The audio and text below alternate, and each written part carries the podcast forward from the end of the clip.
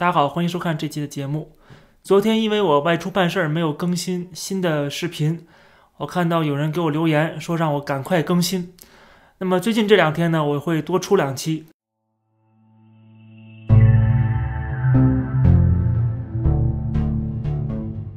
我们收到最新的消息，路透社引述美国国防部官员的报道，路透社的这篇报道说，美国政府正在考虑。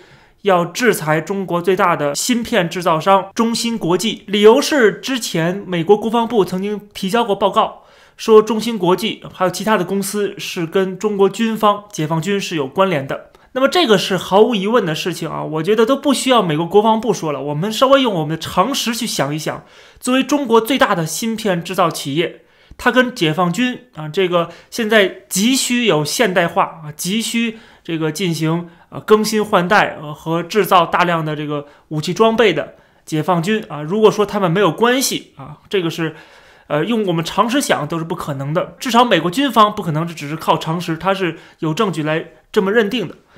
但是美国白宫一直都没有什么动作，现在最新传出可能要有这个动作了，就是把中芯国际也列在这个贸易制裁的名单当中。大家注意，这个美国政府现在对中国的企业的制裁。这个名单现在已经超过二百七十五家中国企业了，其中就包括了像华为啊、中兴啊等等这些通讯制造的这个巨头，在通讯制造的这个制造端啊进行这个围堵之后，它对这个这些制造产品需要的核心的技术，就是芯片也要进行围堵。它既然围堵，就必须要全面围堵，你只是围堵一部分，让另外一部分可以继续的去。呃，钻空子也好，或者是继续获取西方的技术也好，这是不可能的。那你这个之前的制裁对其他企业制裁就是没有意义的了啊。所以说要制裁就是必须要全面的制裁，要不制裁就不制裁。你不可能是只制裁一部分，这个效果是最差的，而且是没有什么意义的。所以说美国一定会层层加码对中国的这个制裁。那么对华为、中兴的制裁，说他们是伤害美国国家利益的啊，是美国的这个战略的威胁。啊，这样的一个定位之后呢，那么中国现在要投入大量资金自己研发芯片啊，那么这个中芯国际在这里边起到关键的作用，所以在这种情况下也要把中芯国际给禁掉。这个禁大家注意啊，什么意思呢？就是说我不想跟你当朋友了，对吧？我不想跟你有任何往来了，这叫做禁，并不是说你这公司不能存在了或怎么样，或者我把你的人抓起来，并没有。为什么抓孟晚舟呢？还是因为华为是个跨国企业。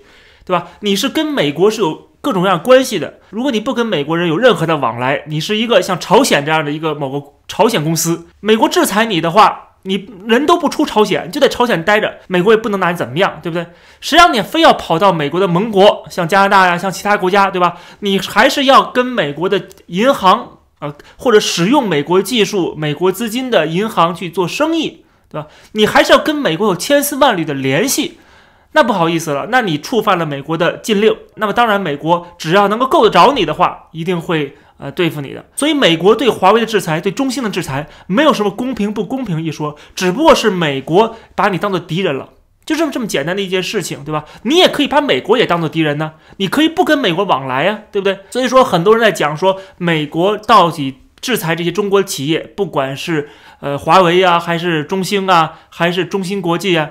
这种行为到底公平不公平？这个意义并不大。如果你站在中国这一方，你也可以制裁美国，你跟美国断了联系，美国的制裁就没有任何效果了，没有任何意义了。但是问题就在这儿呢，就是中国这企业是离不开美国的，离不开西方的资金、技术和市场的，这个是最要命的地方啊！所以你在这个情况下还要跟美国去针锋相对，你还要骂美国的国务卿是呃人类公敌。那你就是自讨苦吃了啊！真的怪不了别人。美国政府认定什么是对美国国家安全造成威胁的东西，这个是美国政府的权利啊，这是一个国家主权的象征。如果美国连这件事情做不了的话，美国政府、美国主权就没有了。什么对美国的国家安全是有威胁的，由共产党说了算，由中国共产党说了算，那就很搞笑了，那就美国就没有主权了，对吧？所以说，美国把中国企业认定为对美国是国家安全的威胁，这个是美国。拥有的这个主权的象征，所以说这个没什么可说的。中国反对，那难道反对美国拥有主权吗？那你这个请问不是干涉美国的内政是什么呢？所以当我们看到中国的外交部去告诉美国政府说你这么做会伤害美国的国家利益的时候，我就觉得特别可笑啊，非常非常可笑美国国家利益由美国政府来说了算。什么是美国国家的安全？这由美国政府说了算啊，不是由中国共产党说了算的。而且特别是美国政府是个民选政府，是由美国人民说了算的。在中国政府一方面强烈反对美国的同时，我们看到中芯国际这样的企业却站出来，这个跟这个解放军切割，说我们没有涉军，我们跟解放军没有任何关系，我们完全是商用跟民用的这些芯片的呃使用的这个渠道。实际上，中芯国际这样的企业做出这种解释本身，你就低人一等了，你已经低头了。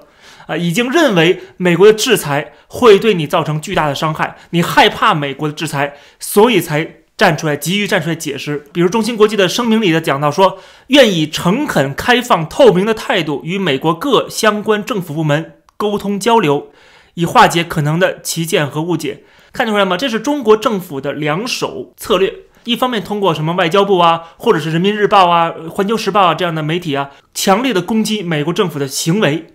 美国政府跟我们脱钩，不想跟我们当交朋友这种行为。另外，通过企业释出友好的信号。所以大家看这个华为的声明也好，中兴的声明，还有这个中芯国际的声明，甚至是 TikTok 这些企业声明，都是想要继续的紧抱美国大腿的，不希望美国把自己当做这个呃放进黑名单里边。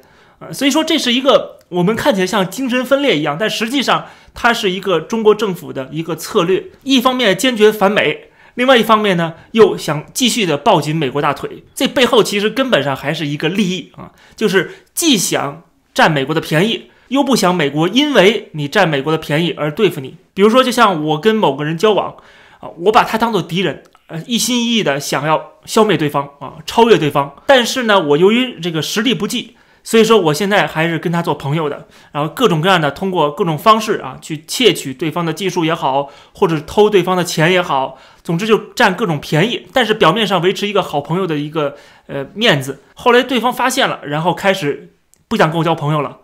那么这时候我就要开始这两手策略了。一方面就是强烈谴责对方啊，你怎么能跟我绝交呢？啊，你这个亡我之心不死，你太坏了。你跟我绝交的话，会损害你自身的利益。你不要搬起石头砸自己的脚。啊，这是一方面警告，另外一方面呢，又说啊，我们还是做朋友吧，我还是做朋友好啊，啊，我千万不要跟我断交啊，啊，抱紧对方大腿，这在中国的鹰派的看来，实际上是非常丢人的，但是没办法，现在利益所在啊，他也没有其他的更好的办法，因为中芯国际如果被美国放到了黑名单里边啊，中国所谓的要自己制造芯片，要进行大量的投资，要自己设计和生产高端芯片。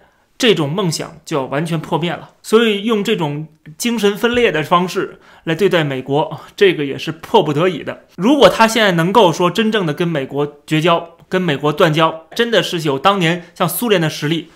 或者是像日本的实力，敢于偷袭珍珠港，能够真正的跟美国为敌，也算他真的有骨气，也算他真的有本事。但实际上他没有。除了中芯国际可能要被美国放在制裁的名单当中，还有一个就是微信，现在一直都是传闻，还没有真正的动作。但是这个传闻，我觉得也不是空穴来风的啊，这是早晚的事情。我看到《纽约时报》有一篇报道，我觉得写的非常好，他就专门讲到了说。这个 TikTok 已经不算什么了，真正的是被中国政府利用的软件啊，就是在美国进行渗透也好，或者是在统战也好的最大的一个软件还是微信。关键不在于在海外的华人的生活是不是方便，这个便利度是不是有那么重要？更重要的是什么？这个微信像一个间谍软件一样，它一方面可以监控在海外的华人他们的一举一动。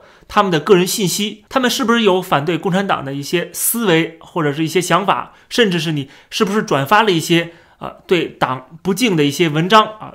这个文章里讲到了，有人就是回国的时候就被警察抓走了，只不过因为他转发了文章。另外一方面呢，就是渗透啊，通过在海外的这个华人团体，由大使馆、领事馆来牵头，通过海外华人的团体来。为祖国来为共产党来服务，比如这报道里也提到了，在美国的研究人员，他们就是通过跟大使馆用微信联系啊，由大使馆来指导他们啊如何盗取美国的技术，在美国的实验室、美国的高校。所以美国把微信当做一个伤害美国国家安全的这样的一个潜在的威胁，这个是非常有理有据的。那么中国有没有反制的措施呢？我们看到最新的《环球时报》发表了一篇文章，就是说。中国有一个办法，就是抛售美债。这个声音又出来了。之前我曾经就反驳过这种声音，说抛售美债对于美国的伤害有那么大吗？可能没有我们想象那么大。今天我简单的再重复一下我之前的文章里讲到的那些内容，就是抛售美债对中国也有损害啊，而且对美国的伤害没有我们想象那么大。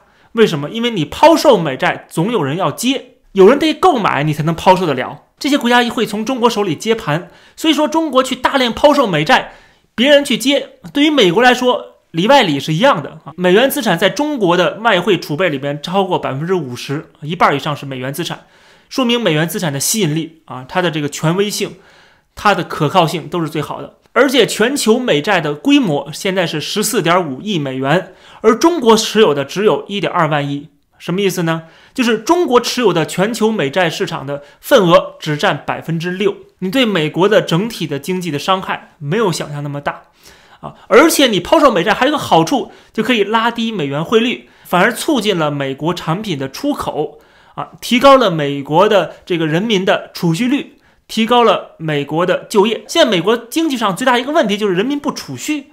对吧？人民不储蓄，而中国的储蓄率过高，这个是呃特别有意思的一个反差。所以你抛售美债反而帮助美国的经济。另外，别忘了，你就算抛售美债了，你还是要持有美元资产。比如说，中国曾经拿外汇储备去购买房地美、房利美这样的美国的房地产机构。也就是说，你即使不持美债了，你还是用另外一个方式持有美元资产，比如通过对美国投资。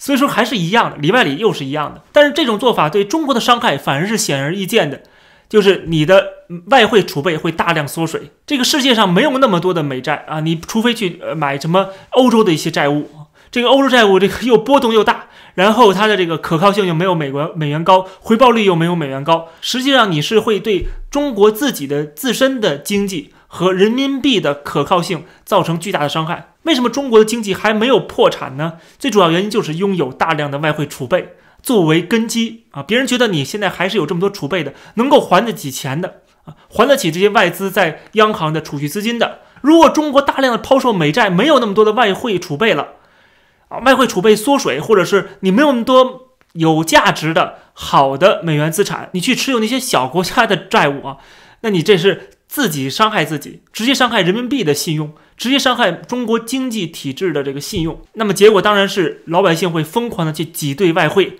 人民币会大贬值啊！这些外资企业会认为你根本就还不起钱，会更加疯狂的离开中国。所以说这种做法，抛售美债做法会有连锁反应，这是经济学最基本的一些道理。但是像《环球时报》这种党的喉舌，他为了一些政治宣传的目的。他就会不顾这些经济的原则和经济的规律啊，讲这些非常没有常识的话。所以说，我们知道抛售美债并不是一个对付美国的最好的办法，这也是中国政府现在面临的一个困境之一，就是在美国的围堵制裁之下，中国的产业升级已经走到了瓶颈，这个改革开放已经走不下去了。但是你有没有任何的办法去跟美国真正的撕破脸，真正的啊这个？打这个冷战，你又不愿意，因为你知道这种后果会非常惨。但是美国却愿意跟你打冷战，这是中国政府面对最大的困境，没有任何的招数，只能被动挨打。那么这期节目就跟大家先聊到这儿，感谢大家收看，我们下期再见。